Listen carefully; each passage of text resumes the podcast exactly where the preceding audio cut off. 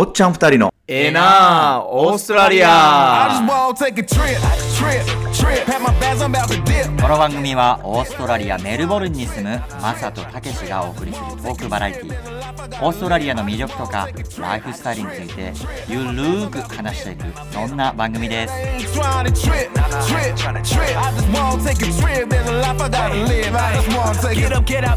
いこんにちは。皆さん久しぶりです。マサです、ですえー久々やね。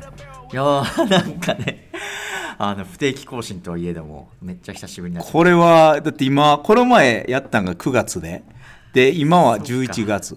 ただいぶ季節も変わってしまいましたね。ね。お元気でしょうか皆さん。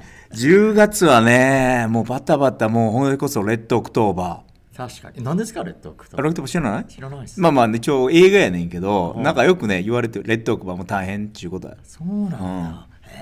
そうなんですよ。で最近はメルボルン雨も多いしね。本当そうっすね。もううちの奥さんあの雨だとだいぶテンション下がってますけどもうなんか 天気予報を調べるのが一つの日課ですね。そんまねコロコロ変わるし雨降る言ってたらもん次見たらさもう雨降らへんとかさ。本当裏切られますけどまあいい意味でね。でも本当メルボルンは雨多いですね。そうですね今年は。なんかあれらしいね昨日も俺野球おっさん野球中止になってさ夜さあのそうそう雨で、でなんか7時から始まるんやけど、7時6時半か。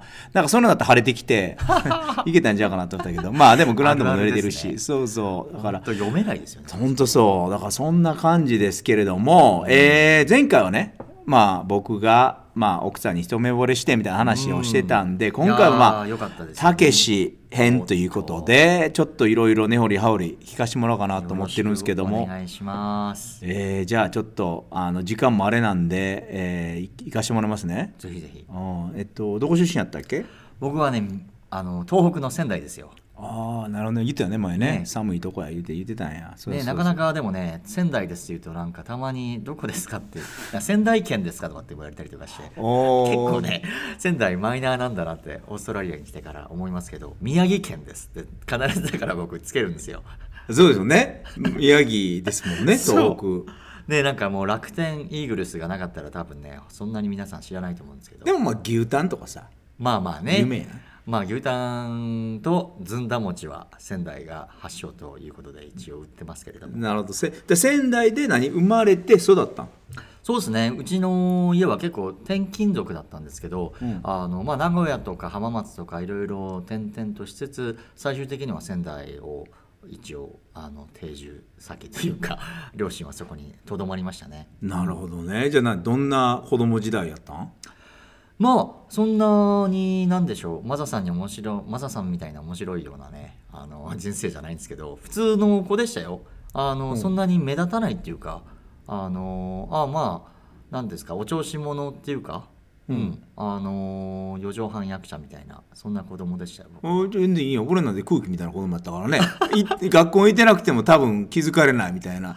いじめられもしないけど特に存在ないみたいな。そんな子供よりましちゃう？一応まあまあ。ちょっとチャラけ者の方が。そうですね、うん。だからなんか多分そういうちょっとおちゃらけつつ多分ちょっと自分の存在を、あのアピールしてたんでしょうねなるほどね、うん。心の叫びか。でじゃあそういう子供を時代を過ごして、うん。でまあそこから大人になっていってもうずっとあれ？大学まで仙台やったん？そうですね。あの、まあ、仙台とかあと山形の方にね大学あの行ったこともあるんですけど大学2つ あの通り過ぎてったんですけどまあとにかく東北子ですね僕は。だから実はあの下の東京より下あんまり知らないんですよ。だからね失礼しますがあの白地図っていうんでしたっけ？あの、地図ここどこですかって言われても下の方全然ダメですよ。あそう、俺上の方あかんからそれ分かる、うんうん、だってあの東京より上あかんもん。東北6県って言われてもあろ3つもあったんだみたいな。そうそうそうそう。分かる分かる。えじゃあさあのな今なんかフリーランスでねデザイナーをまあしてるってねあのあれやねんけどなんだそれはじゃあその目立たない子供がどういうきっかけでグラフィックデザイナーになると思った？そうっすね。あのーやっぱりなんだろう。今考えつつ話しますけどうちの父親はあの楽器メーカーに勤めててで楽器メーカーで結構あのアーティストとかのあの何ですか楽器の搬入とかそういうコンサートとかがあるとそういうところのサポートとかに駆けつけることもしててなんかちっちゃい頃にそういう舞台裏によく連れてってもらったりあなんかこの控え室とかの中に入れてもらったりとかして、なんかこうアーティストたちの世界をこう親父を通して見せてもらったみたいな記憶があるんですよ。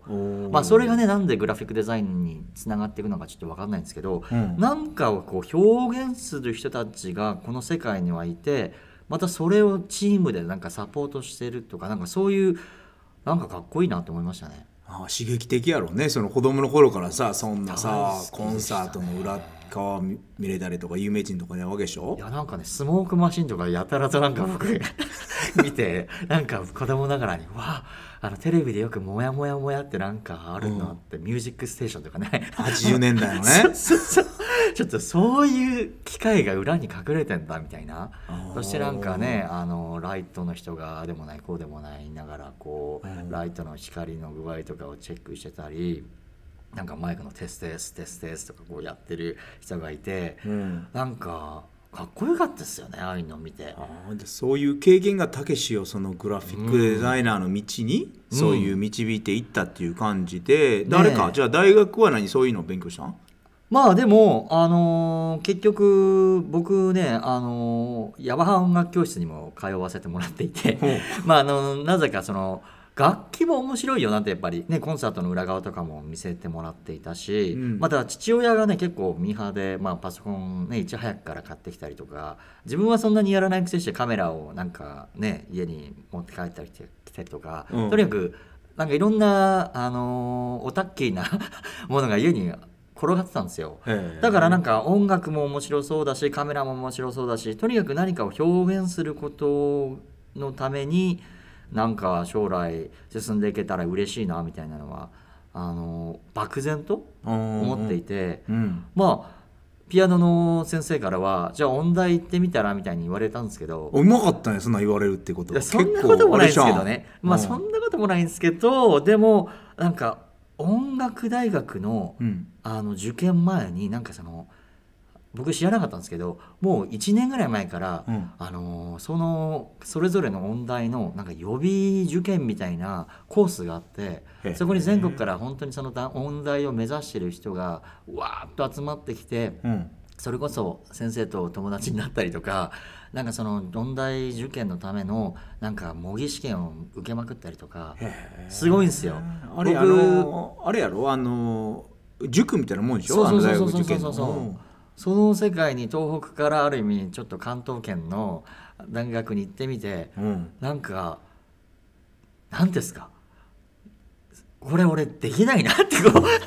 なんかまあ田舎者だったんだと思いますけどこんな世界には僕入れないぞみたいな。まあすごそうやもんね音大とかってさ。もうものすごいもうもうプロだろみたいな高校生とかがいっぱいいまくって。あなんか東北ではちょっと弾けるかなぐらいの感じでなんか自分はちょっとあの あのなんていうんですか？あのあんまりし胃の中の蛙っていうんでしたっけ、ううんんなんか世界を知らない子でしたけどやっぱこれでずっとあの飯食っていくのは多分無理だろうってそこでなんか思い知らされたっていうか。あー俺と一緒や前の。あ映画じゃ無理やなっていうそういうあれやね。そうかもしれないですね。まあ早いうちにそういうなんていうの頭打つじゃないけどさ。そうそう。あなんかそういうのを気づくっていうのは逆にね次のステップにっていうのでいいかもしれなかそうだっったと思いますね。あとなんかそこに集まった高校生たちがなんかお互いをこう蹴落としていくみたいなちょっと怖い雰囲気はやっぱあって。音大あるある。そう。それまあねそんなね音大だけじゃないと思いますけど、あまあ確かにね。僕の中ではそういうふうに感じちゃって、うんそういう感じあこれを将来なんか飯食っていくっていうのは無理だろうってやっぱそこを思って、じゃあ次どうしようかなって思った時にあのまあ親父がねあの買ってたそのその時代マッキントッシュみたいなのがねまあ、あんまり流行ってなかったですけどそこに入ってたなんかお絵かきマシンとかが結構お絵かきソフトってんですか、うん。そういうのが面白そうだなって思って、うん。あじゃあまあなんかねそういうグラフィックデザインという風な言葉はその時代なかったですけどパソコンでなんかそういう表現することとかをうん。あの学べる学校がいいかなと思った時に、うん。まああの美大っていうのがね一つ出なるほど。てきて、うん。あ専門学校よりは美大の方がなんかいいんじゃないかみたいなことをなんか先生か誰かに言われて、うん。そんなに深く考えずにうん。美大に行きました。あ入ったんや。そそういうそんな簡単に入れるんねえなんかあの当時はまた僕あれあるなんか変な話ですけど栄養入試みたいなのがあってまあその時代結構栄養入試が結構先駆けで、うん。まあ要するに自分が何をやりたいかとか、まあ、こういうプランを持ってるみたいなのを喋ってプレゼンして、うん。あとなんかうんなんていうんで小論文っていうんですか、うん。そういうのを書けばいいみたいなのがあって それなら俺できるかもみたいに思って。なんかその時、まあ、あることないこと喋ったんでしょうね。こんなことやりたいみたいなあの世界を変えたい的ななんかあの若気の至りでいろいろ喋ってなんとかこう狐に包まれるじゃないですけど入りました。入ったすごい。でもそれはすごいよね。だってさ普通さそんな美大とかってさ 何？普通じゃ入れへんような学校だからさ、まあねと言っても多分ねその僕が入ったあのでもその学科っていうのはグラフィックデザインそのっていうよりはどちらかというとそういう企画とかアートディレクションみたいな方だったんですよ、へえ。だからどっちかというとブランドを立ち上げるためのそのプランニングとかをする方だったんで、あんまりそういうデッサンとかいわゆるそのクラシックなあのことにそんなにこだわってなかったっていうのは多分良かったんでしょうね。なるほどね、うん。まあでもその当時あれからねなんか結構なんちゅうの進んでたよね。今でこそさそんなグラフィックデザインとかさいっぱいもうみんなさ、やってあるけどさ、まあその時はねね。やっぱり先駆けやったからさ。そうだったんですよ。だから僕がねいた時代はあのユニクロの今のロゴマークをね作ったあの佐藤柏さんとかが結構出てきてて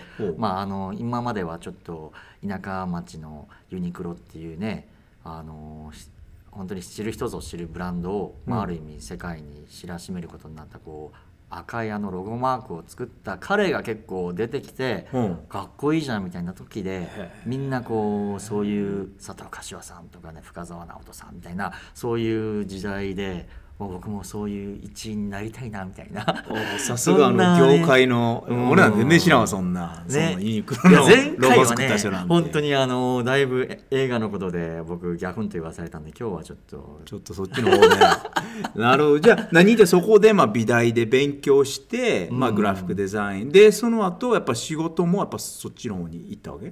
まあ紆余曲折あってまた結局仙台の地元のねテレビ局で働くことになって、制作系というよりはどちらかといったらまたプランニング編成って言ってあのどういう時間に何を放送して、うん。どういうふうにしたら視聴率を上げられるかっていうどっちかというとマーケティングみたいなところで、うん。あのうん、働かせてもらったんですよ。うん。そそれはやっぱりなんなんやっぱりさ放送やん？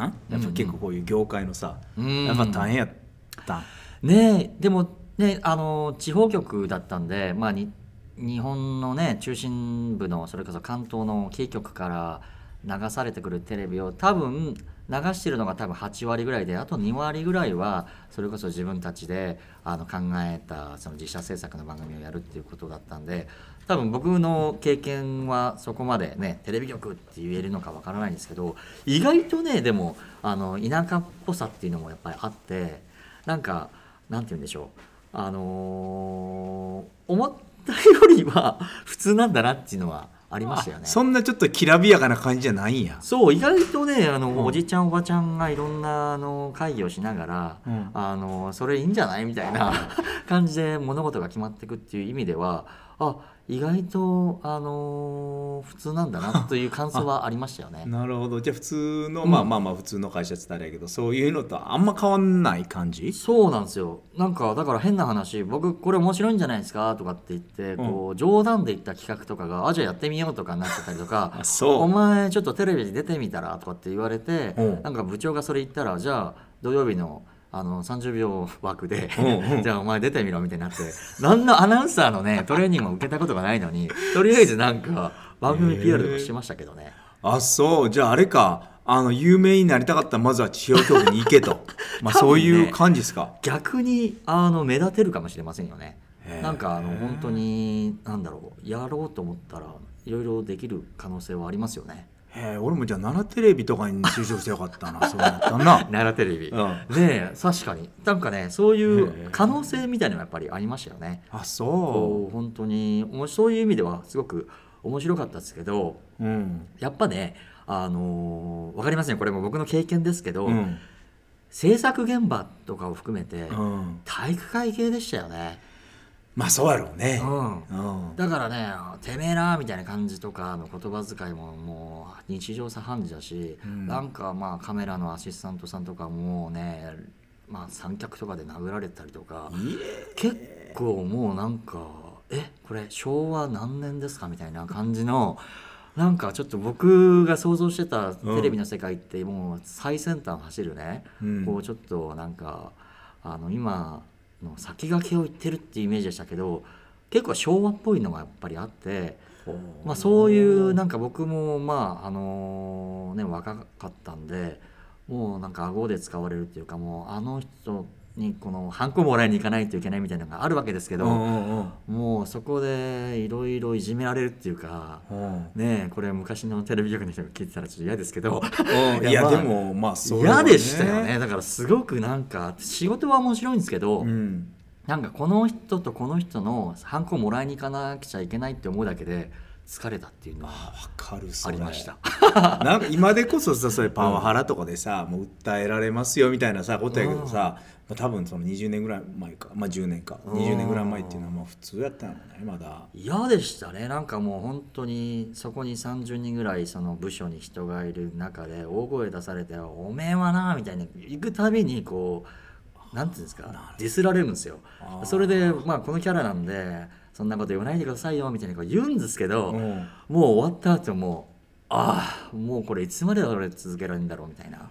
心も体もズタズタなんなそんなんやったら。それがでもねきっかけで、うん。うんなんかちょっとあの休憩したいなみたいな気持ちになってあ分かる。うんうんうん。まあそれでなんかある日突然うん。新聞の折り込み広告に入ってた、うん。それこそジェットスター5000円チケットみたいなのがあってうわ安いじゃんみたいな、うんうん。ゴールドコーストまでなんか5000円で行けるよみたいな。ちょっとこれで逃げたいと。ちょっとね逃げるっていうのもそうですけど、うん。ちょっとリフレッシュ俺必要かもみたいな。そういうなんかあの魔が差すじゃないですけど、うん。もう5000円ぐらいだったらいいだろうみたいなうん。感じで実はねそれがきっかけでオーストラリアにうん。こう行ってみようかなみたいななるほど。気持ちになったってことですよね。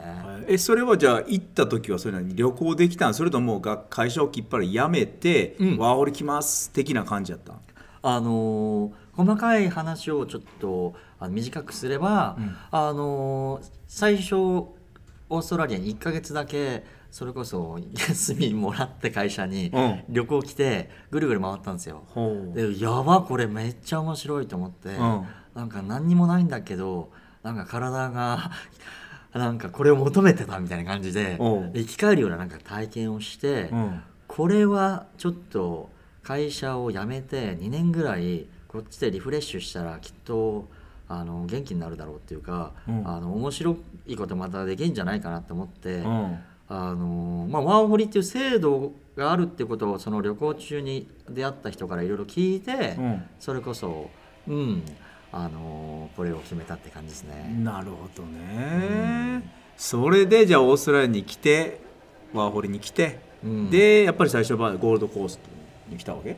そうですね、まあ、本当に僕もそんなにだから何も知らなかったんですけど、うん。まあ、よくある、ね、常夏のオーストラリアのイメージといったら、まあね、上の方のオーストラリアなので、うん。まあ、そこでまずはあの半年ぐらい、まあ、英語も全然喋れなかったんで、んうん。それこそなんか日本人がね働いてるレストランとかで、まあ、ある意味情報収集とまた 英語を少しでもこう伸ばしてそこから羽ばたいていこうみたいな感じでしたよね。なるほどね。じゃあまあよくあるワーホリでとりあえずいろいろ働きつついろいろ経験もしてっていうのでゴールドコーストやったんやでね88日ね働けばうん。2年目もいていいよみたいなあのセカンドワーキングホリデーっていう制度あるんですけおどう、まあ、それでまあねゴールドコーストの近くにある、まあ、ファームで働いたりして、うん。まあ、それこそ2年もいられるそういう権利を得たみたいな感じですよね。なるほど。でもよくあれよね。頑張ったよね。なんなんちゅうの。やっぱさ英語もやっぱりそんな喋れるわけじゃないやん。来た時ってさ、で結構さどのなんていうの、まあ、日本人のさワーホリ仲間もいてもさやっぱその心の支えみたいなさ、うん。やっぱなんや言うてもさ、うん。ああったとかそういうなんかそういうのはあったん？そういうのは。そうですね。でもあのやっぱりまあよくありがちですけど、まあ、ワーホリとかそのこちらに来てる学生さんってやっぱりタダでご飯食べさせてくれるとかやっぱり英語を教えてくれる場所っていうとなんか結構チャーチっていう存在が大きいですよね。だからこちらであの ESL クラスありますとかまたなんかクリスマスパーティーあるよみたいな感じで、まあ、チャーチにも行きましたよね。そしその ESL クラスってのはあれやね、英語をただで教えてくれるっていうクラスよね。あそうそいうことねそう。うそうそううんうん。そうそれでまあやっぱりあの当時ねあのー減らせるのは食費だけだみたいな感じで、うん。1日食費は1ドルか2ドルみたいに決めてたんで、うんうん。なんかねそれこそあのコールスで売ってるあのパンにケチャップつけて食べるみたいな生活ばっかりしてたんですよ。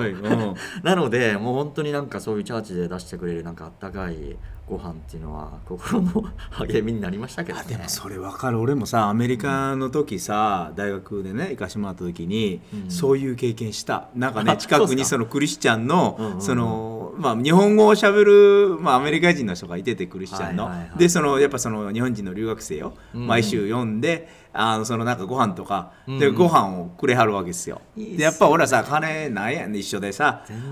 だからやっぱそれはありがたかったよね。なんかやっぱりそのね、あのこっちに来たらあの本当にもっとうまくいくんじゃないかって思うんですけど、うん。やっぱりどこかにこう心の なんかね友達じゃないんですけど、うん。友達もいない家族もいないっていうとやっぱりあのそういう家族的な存在がいると励ましにはなりますよね。それはわかる。やっぱこっちってさ、西洋の国ってまあ確かにクリスチャンカルチャーみたいなのがあってなんかその人を助けるっていうようなね、うん。あの俺はそういうのはす思って、まあ大体ボランティアとかねあとはうん。まあドネーションっていうの、うんとかも普通にする社社会やん。オーストラリアにしてもアメリカにしても。本当すごいですよね、うん。そういうあのジェネラスなハートを持って、うん。もう本当にそれはカルチャーショックの一つですよ僕そうもね。俺なんてそのコンビニでさユニセフにその1円ぐらいさそのお釣りもらって入れるのを躊躇してるぐらいだからね。いや本当本当そんなもんですよね。そう。でこっち結構ねあのホームレスの方とかに普通にジェネラスに5000円を入れたりとかいやも本当に。しますよね、うん、やっぱなんやろうね。やっぱそういう、やっぱそれなんなんやっぱそれはクリスチャンっていうのがあんのかな？分ねからんけど、そういうのもあってなんかそういう誰かを助けるってことに対するこう当たり前感はありますよね。あるわね。ううん。んまあまあ全員が全員はそういうわけじゃないけどやっぱ多いわね。本当それは学びますね。なるほどね。でそういうのでまあいろいろまあチャーチとかそういうのにあったりして、うん。でまあちょっと話いきなり飛ぶんやけどその奥さんも結婚をねね。まあして奥さんやけど奥さんは何、うん。ゴールドコーストで出会ったの？いやいやまあねいろいろ長い話なんですけど、うん。まあ僕あの最初はゴールドコースト周辺から、うん。あの始めたんですけど、まあ、せっかくなんで、まあ、シドニーとかメルボルンにも行こうみたいな感じで車を走らせながら、うん。まあ、同じようにあちこちでご飯食べさせてくれたり 友達をね作るきっかけになる、まあ、チャーチとかを巡ってる中で、うん。シドニーのあのチャーチであったんですよ。へえそれもまたチャーチ。そうそうそう。チャーチ様々です。うまいこと言ったん？いやー本当にねやっぱワーホリだからビザのねやっぱりその期間っていうのが決まってるんですよ。あそういうこともあってもビザの終わるまでにこの恋愛をどういうふうにするかとかやっぱこう期間限定みたいなところがあるんで、うんうん。まあ本当にね不思議ですけどもう本当に34ヶ月の間にトントントンと話が進んでいって、うん。まあもう本当棚からぼたもちじゃないですけどもう結婚に導かれたみたいな感じでしたね。倍速や今流行りの。あそれでもうパッといっちゃった。まあ本当もうなんか周りから「あんたラッキーボーイよ」もう言われまくって。まあしかも王子の女性やな。もうどうすみませんいやーすげえ。なるほど。ー。じゃあちょっとそういうたけしやけどなんかその今後ね例えばこの国際結婚したいんやいうようなね思ってはる人に向けてなんかそのメッセージっていうのまあ俺もしたけど。なるほど。ちょっと一言。そうですねまあ本当に私もね本当に勉強中ですけど多分日本人ってあんまり自分が考えていることとか自分の気持ちを表現するの苦手じゃないですか、うん。だから自分も察してほしいなとか分かってるだろうなとこう思ってたんですけどやっぱ言わないと伝わらないので、虫図が走るような自分気持ち悪いと思うかもしれませんけどなんか自分がどれだけ相手を持ってるのかとかをやっぱりね表現することって大事なのかなとは思いますね。そういうことか。愛を表現せよと、そうですね。だから僕体中でね。そうそうそうそう。英語でどういう表現があるんだろうとか。よく Google に聞いたりとかして。なるほど、まあ、全く参考にならない時もあるんですけど 映画のなんか機材ねセリフが出てまあそれはね。あ でもやっぱそういうのを見るとああやっぱり言葉っていうのをちゃんとねあの自分で考えながら表現していくって大切なんだなとは思いました。なるほど。そういう意味でもあれやね。国際結婚っていうのは人を一つ大きく育ててくれるやね。もう本当に今に至るまでそういう経験の連続ですけどね。ということで。この番組へのご意見また質問またリクエストを含めてえーぜひぜひ皆さんからのご意見聞かせてください、えー Gmail ですけれども aana.os です。eena.aus.gmail.com まで。もしくは Facebook で a なオーストラリアを調べていただけると出てくるかと思います。ぜひ、えー皆さんからの声聞かせてください。よろしくお願いします。ということで、もうまた、えっ、と、あまり長くなってもあれなんで、この辺で、次回はじゃあもうクリスマスも近くなってきたからね、なんかクリスマスのことをそうっすね喋りましょうか、次はいいっすね。ねうん。じゃあまあ、そういうことで、また、あの、よかったら聞いてください。ほんならまたね